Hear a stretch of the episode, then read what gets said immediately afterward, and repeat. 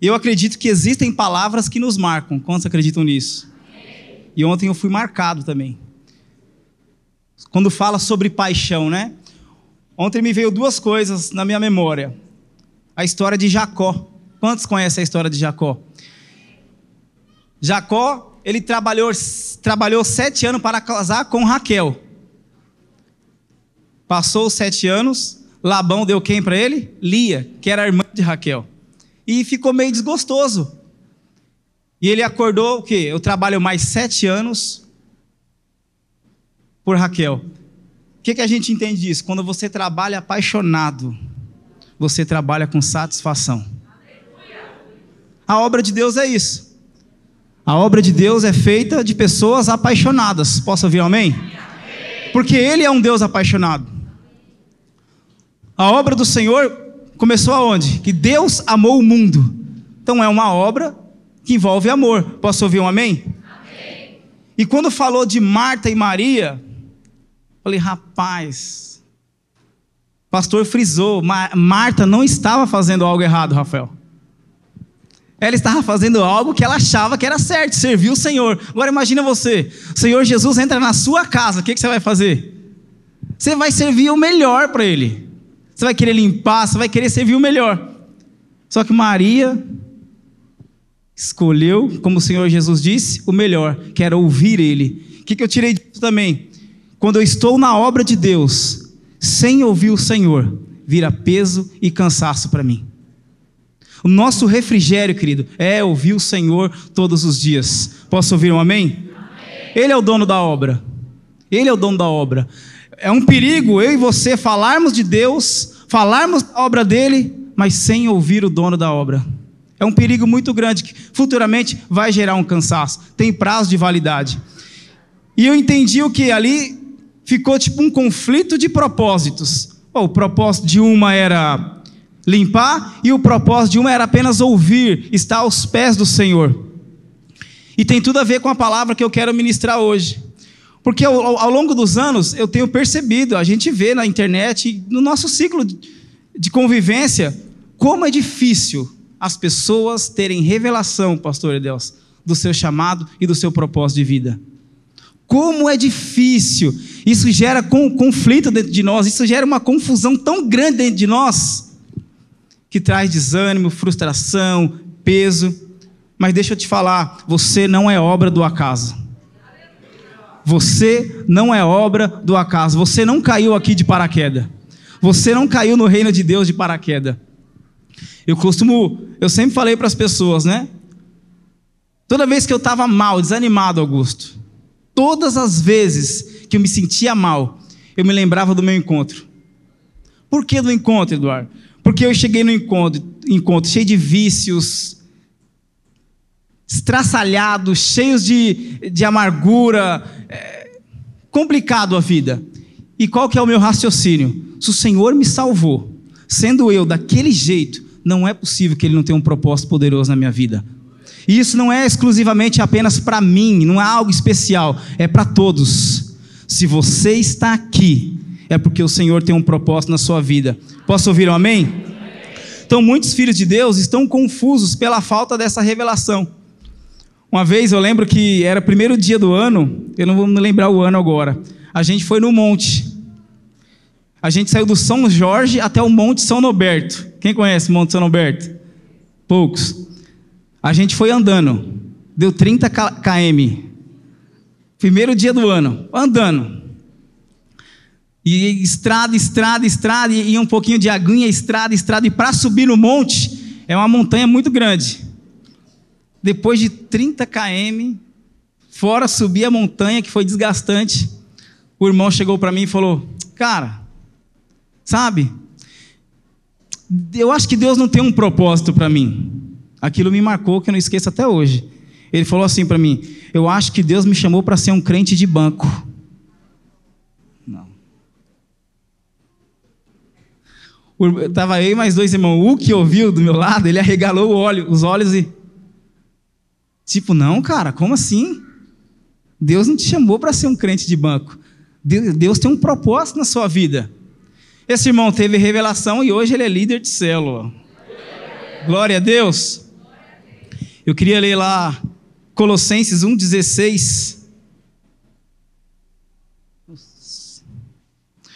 Pois nele foram criadas todas as coisas, nos céus e sobre a terra, as visíveis e as invisíveis, sejam tronos, sejam soberanias, quer principados, quer potestade.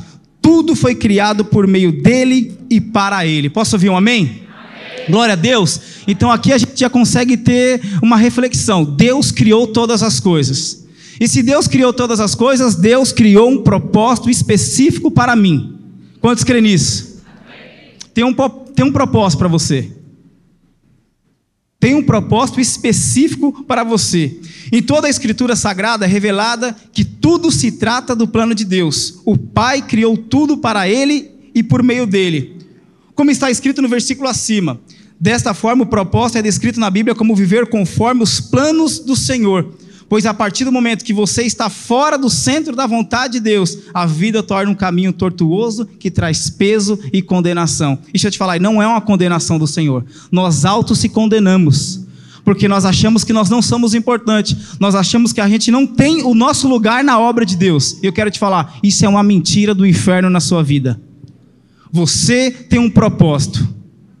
Você existe um propósito existencial. Existe um propósito para você estar na célula que você está, na família que você está, para você estar no bairro que você está. Por muitas das vezes eu converso com, com, irmãos que às vezes ele quer trocar de célula, ou porque não foi com a cara de algum irmão, ou que não gostou, mas eu falo para ele: é você só não entendeu que Deus não te colocou naquela célula por acaso. Deus te colocou naquela célula porque tem um propósito e é para você ser uma bênção para aqueles irmãos. Posso ouvir um amém? Às vezes você pode, às vezes você pode achar que o bairro onde está a sua célula é Lodebar, nada vai acontecer. Deixa eu te falar, você é sacerdote. Esse bairro, através da sua vida, vai dar muitos frutos. Existe um propósito para tudo, querido. Existe um propósito para tudo. Muitos acreditam que o propósito de Deus são apenas para aqueles que exercem uma função.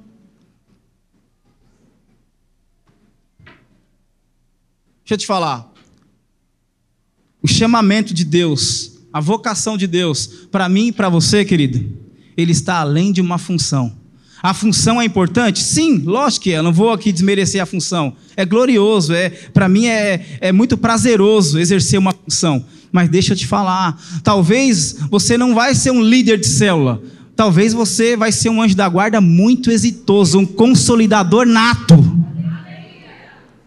Talvez você não seja aquele que vai ministrar uma palavra poderosa no encontro, mas talvez você seja aquele evangelista que vai levar dez almas para o encontro.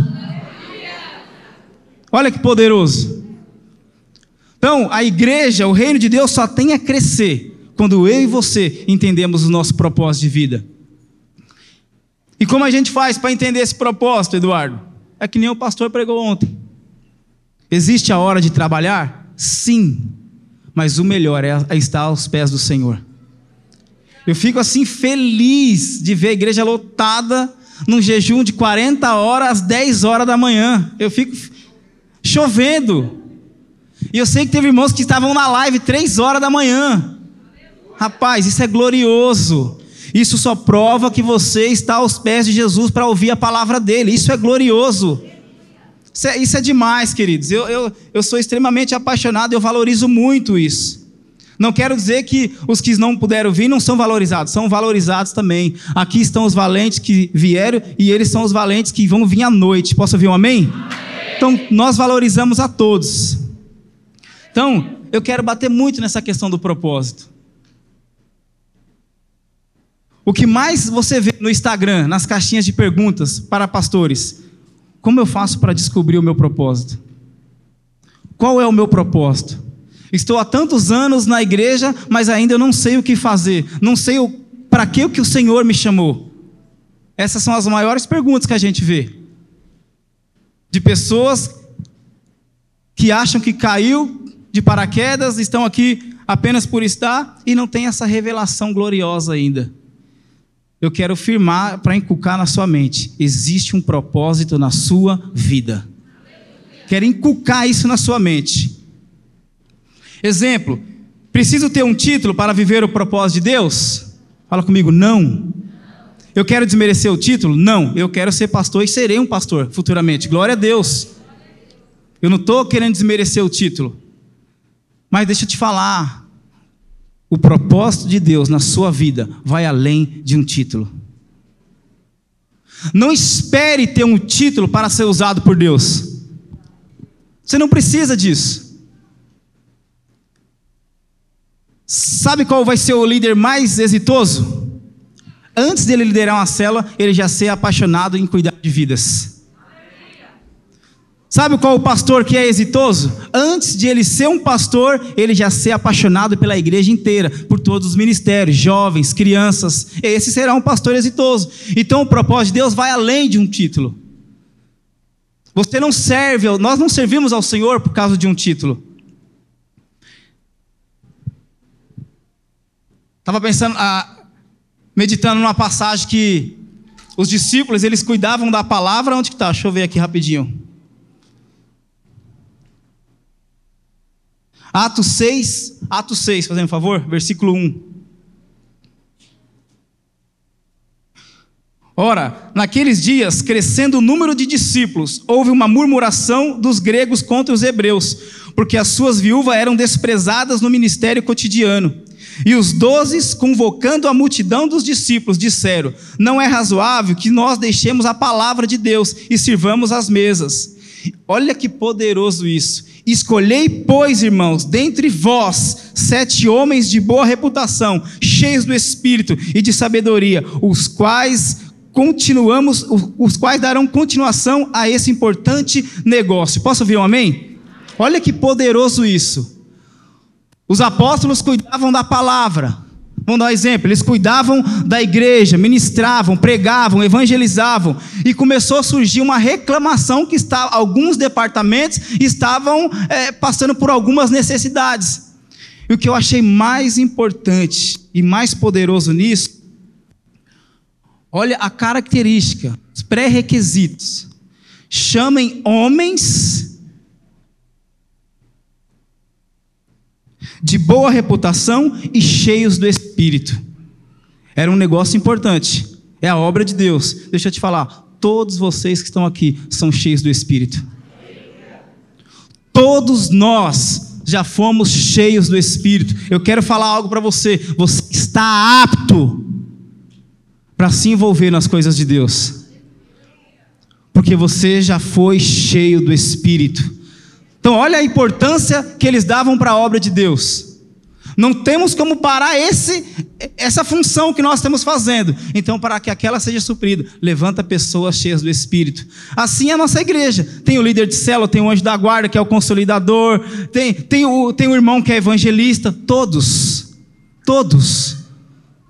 A igreja é beneficiada quando todos desempenham o seu chamado. Isso é poderoso demais. Isso é muito poderoso. Eu, eu fico imaginando, de fato, uma igreja de discípulos. Entendo o que eu vou querer dizer. Nós, nós oramos, Deus responde a minha a sua oração, amém? amém. Mas nós estamos no jejum, posso ter liberdade para falar com você? O que eu quero te dizer? Quando a gente entende que nós somos uma igreja de discípulos, eu creio que essa é uma igreja de discípulos, uma revelação muda. Eu não sou apenas um consumidor, mas eu sou um produtor. Isso é poderoso demais. Isso é poderoso demais. E a gente tem vivido isso. Eu vejo os irmãos. Semana retrasada a gente fez uma mega célula. Eu não entendo nada de louvor. E eu vejo os irmãos sem pedir, sem perguntar se precisa. Ó, oh, eu vou estar à frente do louvor, eu estou à frente daquilo. Falar, rapaz, entendeu entendeu que existe um chamado específico na vida dele. Entendeu que Deus tem uma vocação para ele e ele está desempenhando, ele está crescendo. Isso é poderoso demais. Eu tenho certeza que esse jejum de 40 horas irá espivitar o nosso espírito. Nós iremos crescer muito, querido. Se você acha que durante a pandemia nós já crescemos como igreja, e de fato nós crescemos, eu quero te falar, nós iremos crescer ainda mais. Nós iremos crescer ainda mais. Isso é poderoso. O propósito de Deus em nós não está vinculado à função. Quero, eu, eu quero dizer que o propósito de Deus em nós vai além disso. É muito maior. Muito, muito, muito maior. Você é um embaixador. O que é um embaixador, Eduardo? É alguém que representa uma nação. E aqui eu não quero dizer que você não representa a nação brasileira. Você representa o reino de Deus. Você e eu representamos o reino do Senhor, aonde Ele colocou você. Isso é poderoso, querido. Isso é poderoso demais. Não existe separação. Eu queria que o irmão colocasse Efésios 4, fazendo favor.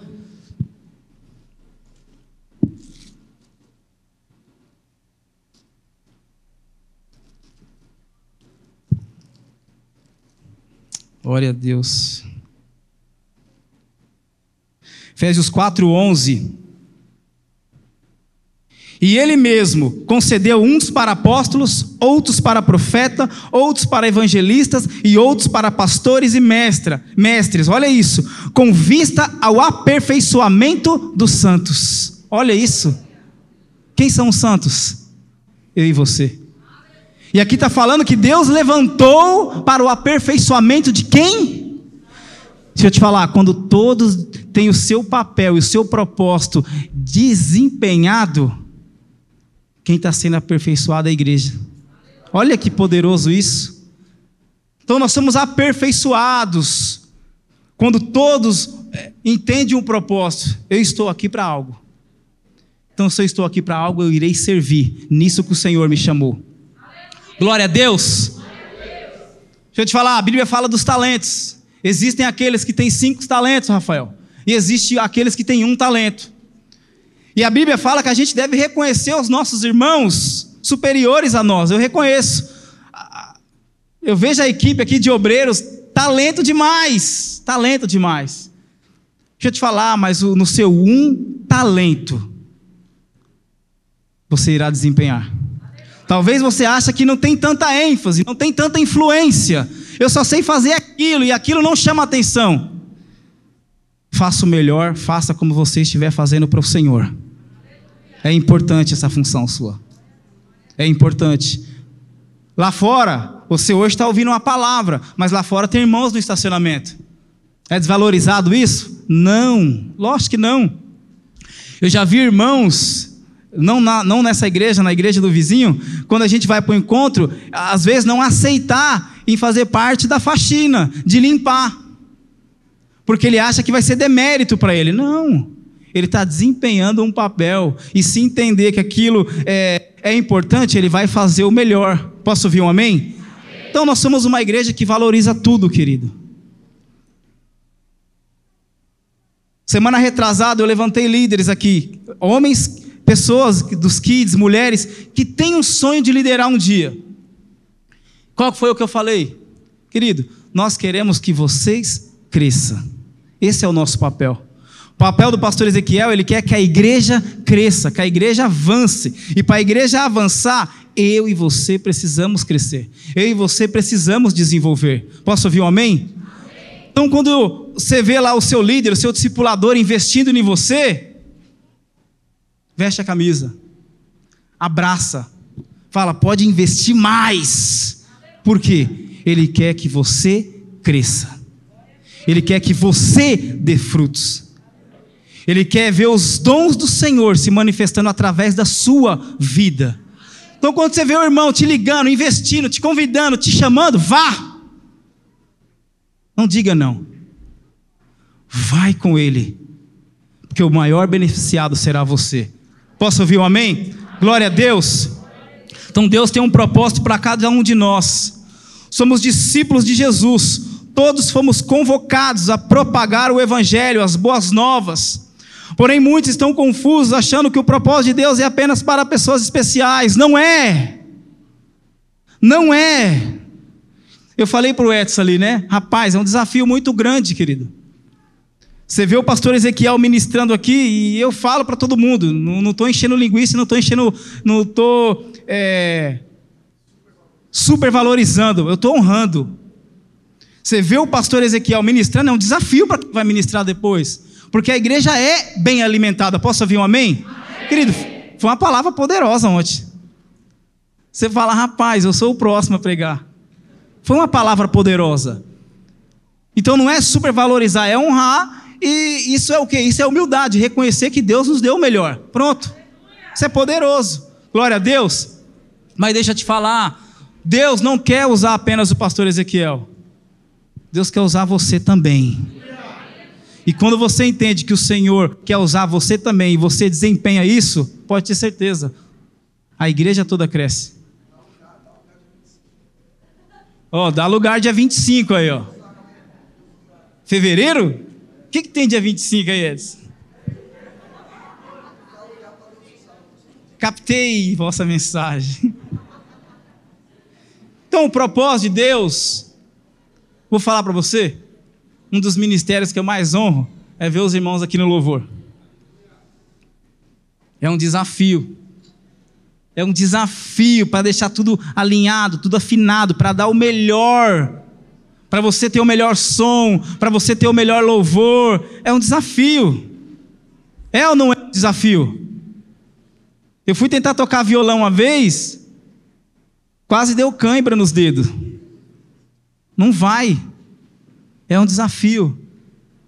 Eu ver os irmãos desempenhando isso é poderoso demais. Isso é enriquecedor para a igreja. Tem um exemplo aqui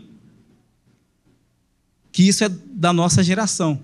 Tem acontecido muito na nossa geração. Eu já ouvi muito sobre isso. Exemplo. Ah, Deus só usa o pastor, claro, o pastor é tempo integral. Tipo, o pastor tem que se sacrificar mesmo. Eu tenho minha vida secular ainda. Eu, te, eu sou membro da igreja, mas eu tenho uma vida fora da igreja. Deixa eu te falar. No reino de Deus não existe essa separação. Não existe. Você também é integral na obra de Deus. Queira você ou não, você é integral na obra de Deus. Lá no seu trabalho, você é integral na obra de Deus. Sabe por quê? A palavra que você recebe no culto e na célula, você leva lá para o seu trabalho. Lá na sua escola, na sua faculdade, você continua sendo integral na obra de Deus. Não existe essa separação. Não existe isso.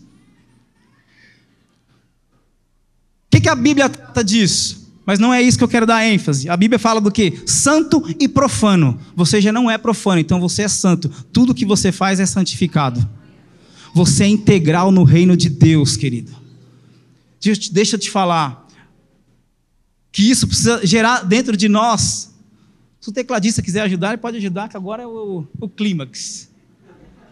Ajuda nós aí, tecladista. Deixa eu te falar. Isso gera um temor demais em mim. Quando eu entendi que um cristão, que um discípulo de Jesus não tem agenda dupla, o que, é agenda dupla, Eduardo? É uma vida dentro da igreja e outra fora. Quando eu entendi, Edivan, a minha vida fez, ó.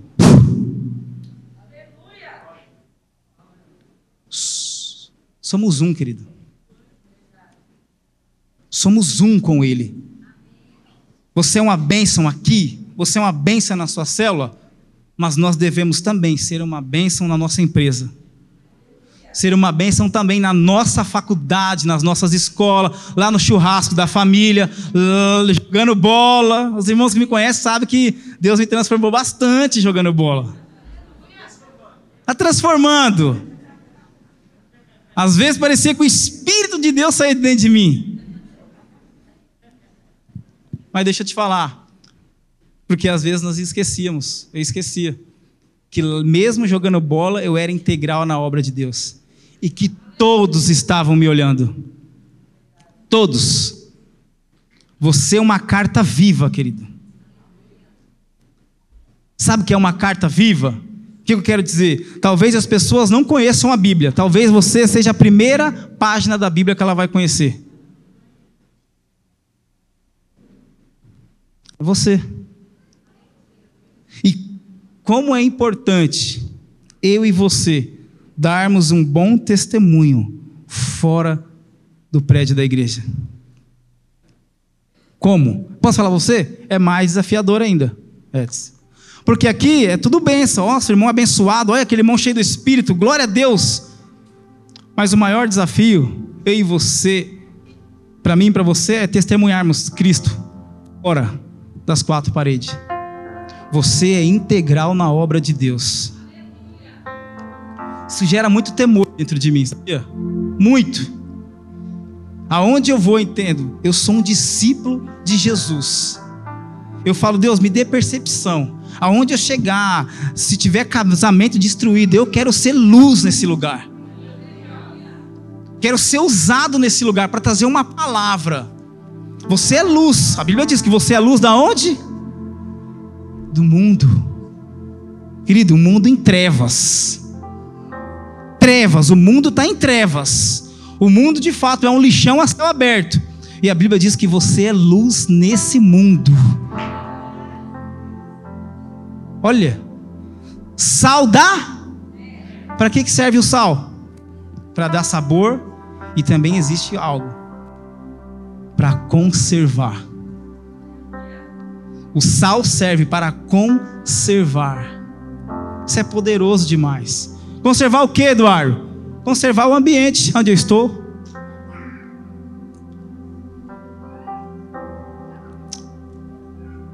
Qual que foi a palavra?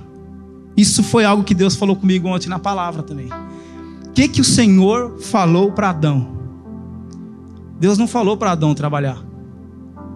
Deus falou para Adão: você vai cuidar e cultivar. Falei, ah,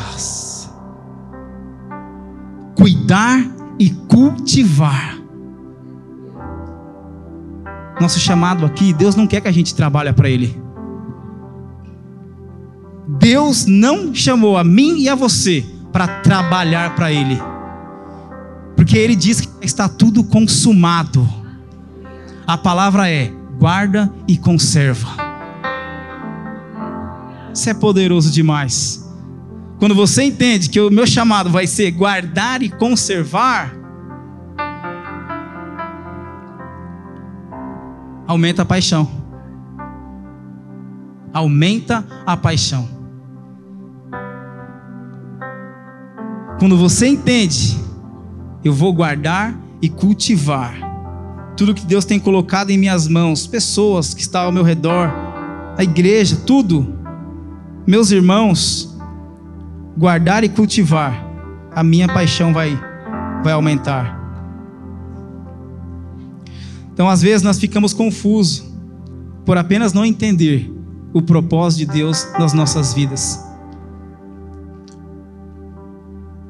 Quantas pessoas eu já vi amarguradas simplesmente por não ter revelação desse propósito? Às vezes, Deus te chamou para ser um advogado. Sabia? Às vezes Deus te chamou para ser um advogado cheio do Espírito e um representante dele lá na, lá na empresa. Só que você quer ser um pastor. Pode ser um pastor? Querido, pode. Mas não vai ser um pastor realizado. Porque de fato não seria isso que Deus queria para você. E advogado é só um exemplo, dentre tantas outras profissões. E às vezes Deus quer que você seja um pastor e você quer ser um advogado. Eu, eu penso que é você tá andando numa rua e vai mil pessoas vindo contra você e você querendo passar e derrubar todas. Não vai conseguir. Porque não era para ser o advogado, era para ser o pastor. Assim como uns não era para ser o pastor, era para ser o advogado, o médico, o jogador de futebol. Deixa eu te falar, Deus nos chamou para povoar todas as esferas da sociedade. Se tivesse em cada esfera da sociedade um cristão cheio do Espírito, discípulo de Deus, que entende que eu estou aqui para guardar e cultivar, o país seria outro. O país seria outro. Eu vejo jogador de futebol, eu gosto muito daquele Ricardo Oliveira. Ele falou uma vez quando ele chegou na seleção brasileira, falaram que ele não poderia pregar. E lá no quarto ele pregava para os jogadores. Ele converteu quase a metade inteira do time de Santos, pregando o evangelho. E olha que poderoso, vive bem, milionário, ganhava muito dinheiro, mas não esqueceu que era um pregador do evangelho. Ganhou dinheiro, ganhou fama, chegou na seleção brasileira, ainda ganhou muitas almas para o reino de Deus. Por quê? Ele entendeu, Deus me colocou aqui não apenas para ser um camisa 9, mas para ser um discípulo de Jesus, uma carta viva. Querido, é isso que Deus quer para nós.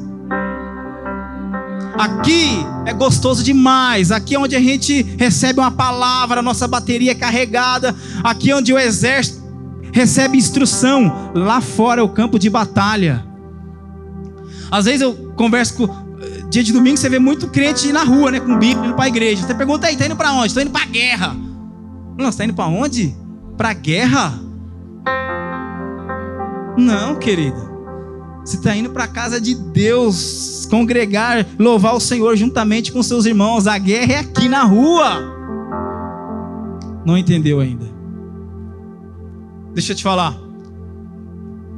Você não tem chamado para ser um crente de banco. De jeito nenhum.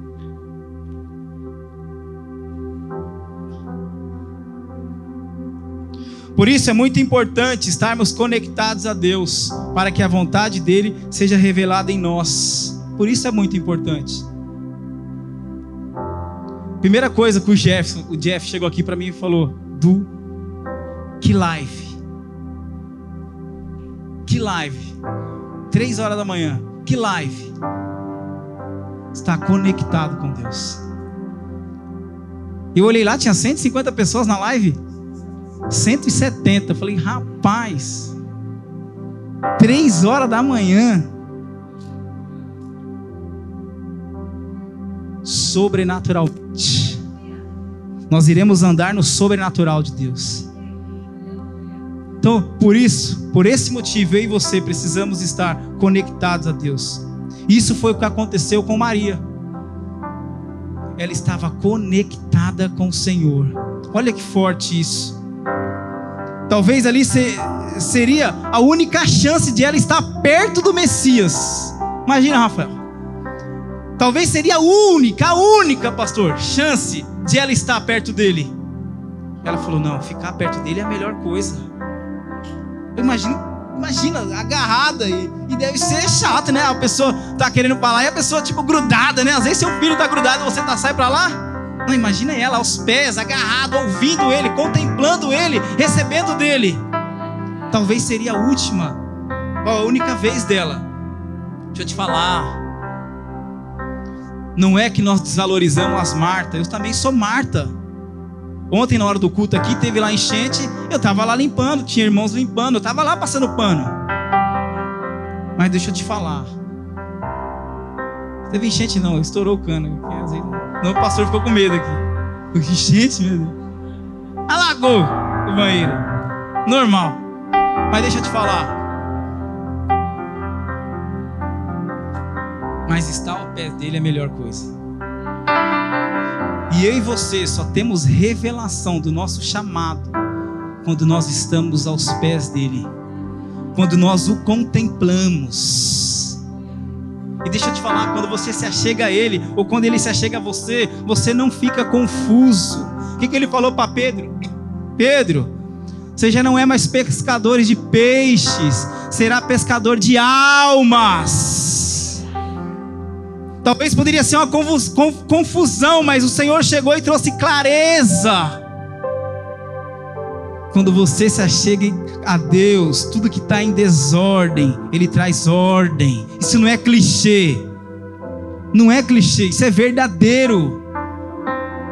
Quando você separa minutos lá na sua casa para o seu devocional e oração na madrugada, queridos, eu estou fazendo um propósito da meia-noite a uma.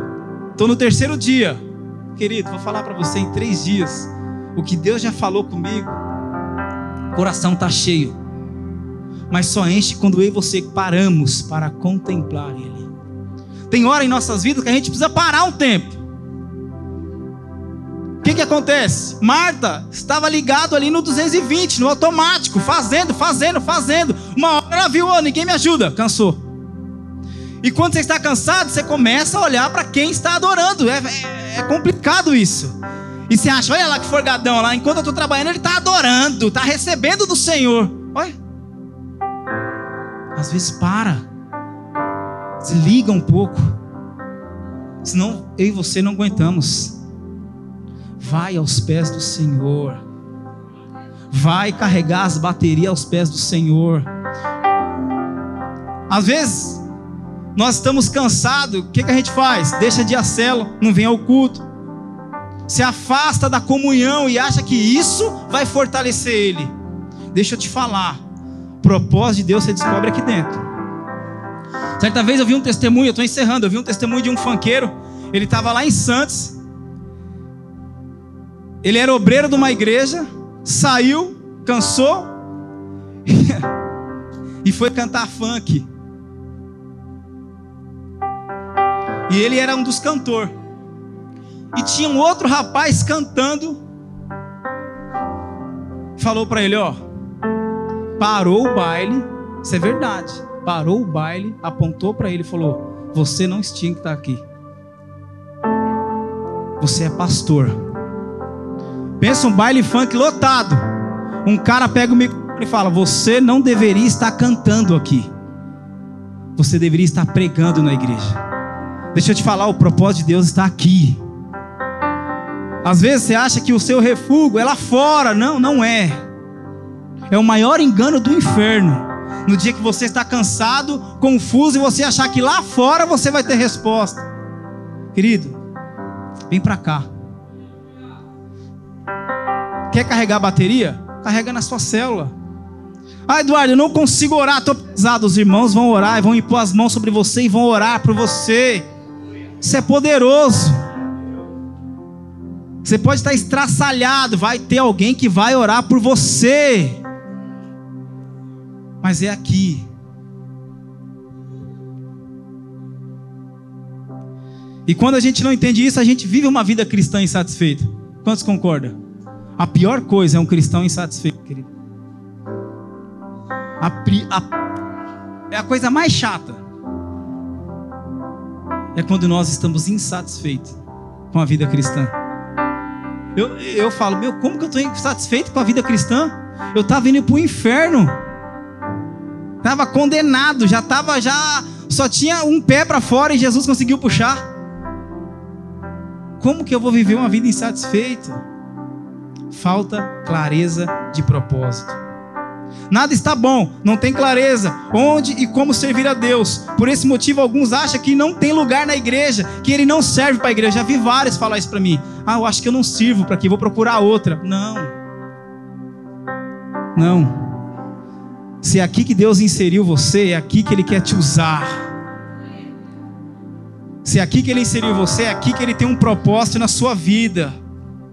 Isso é uma mentira do inferno. Não podemos deixar sermos enganados por isso. O diabo sabe que é prejuízo para o reino de Deus quando ele consegue inserir essa mentira na mente do filho de Deus. Deus tem um propósito para cada um dos seus filhos. Deus tem um propósito para cada um dos seus filhos. Talvez você ache que você é um pouco, você não tem tanta expressão, querido.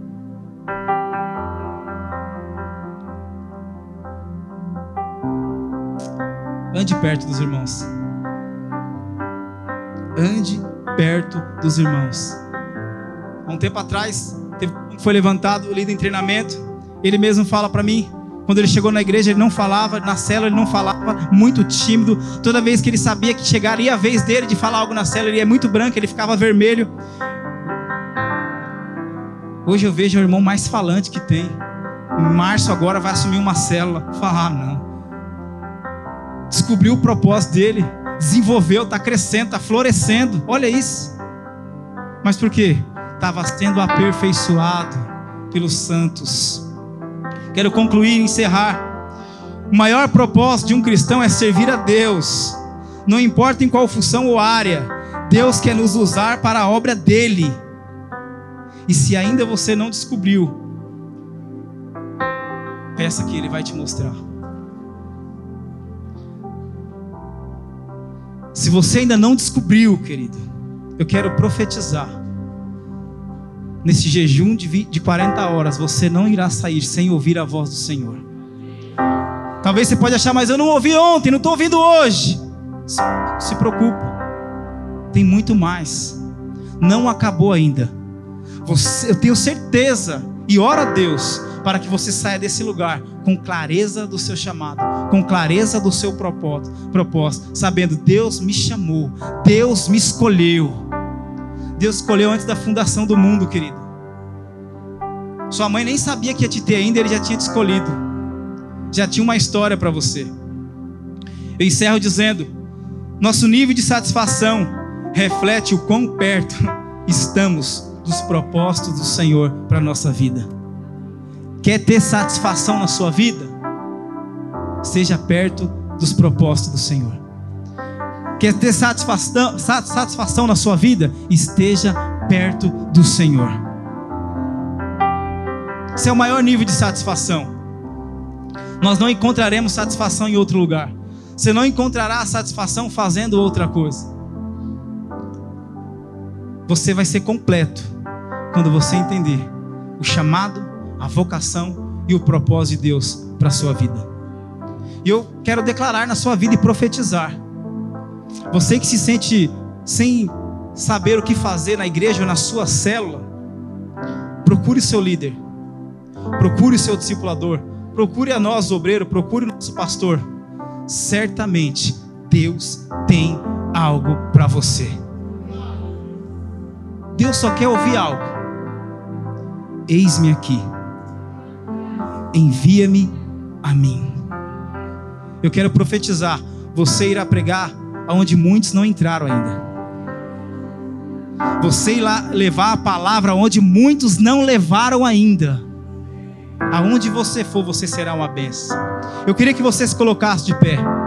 Queria chamar a equipe de louvor. Queria que nós tirássemos esse tempo agora aonde você vai pedir algo, Senhor, revela-se para mim. Revela-se para mim.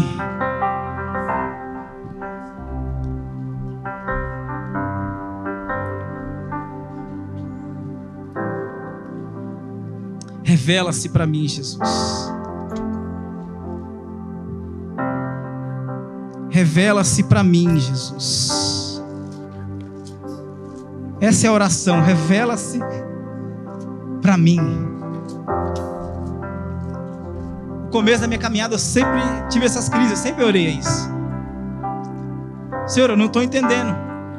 Para que, que o Senhor me chamou? Eu não sei. O que, que eu estou fazendo aqui?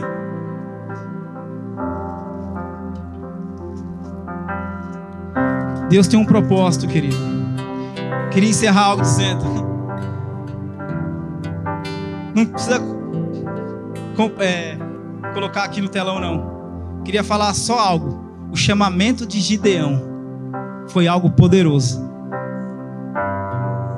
Olha, então veio o anjo do Senhor e assentou-se debaixo do carvalho que está em Ofra, que pertencia a Joás, a Bierita.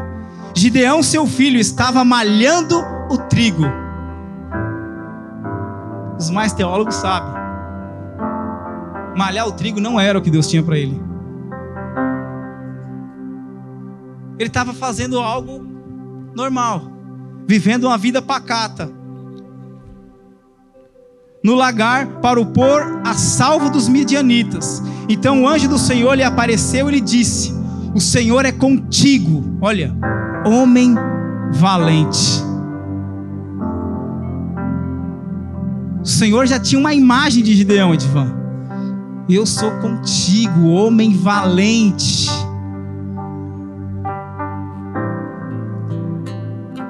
Um versículo à frente, olha o que o Senhor falou. Então se virou o Senhor para ele e disse: Vai nessa tua força e livra Israel das mãos dos midianitas.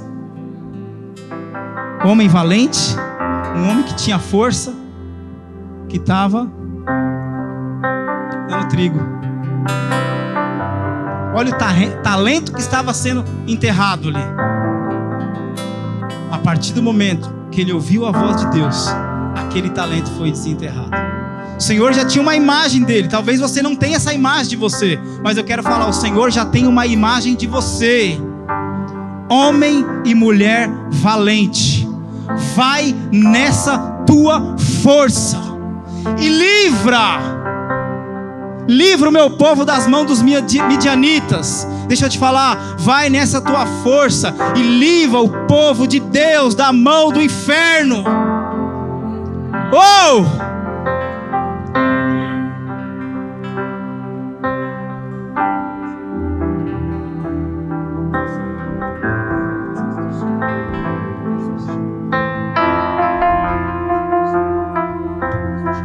Queria que você fechasse seus olhos.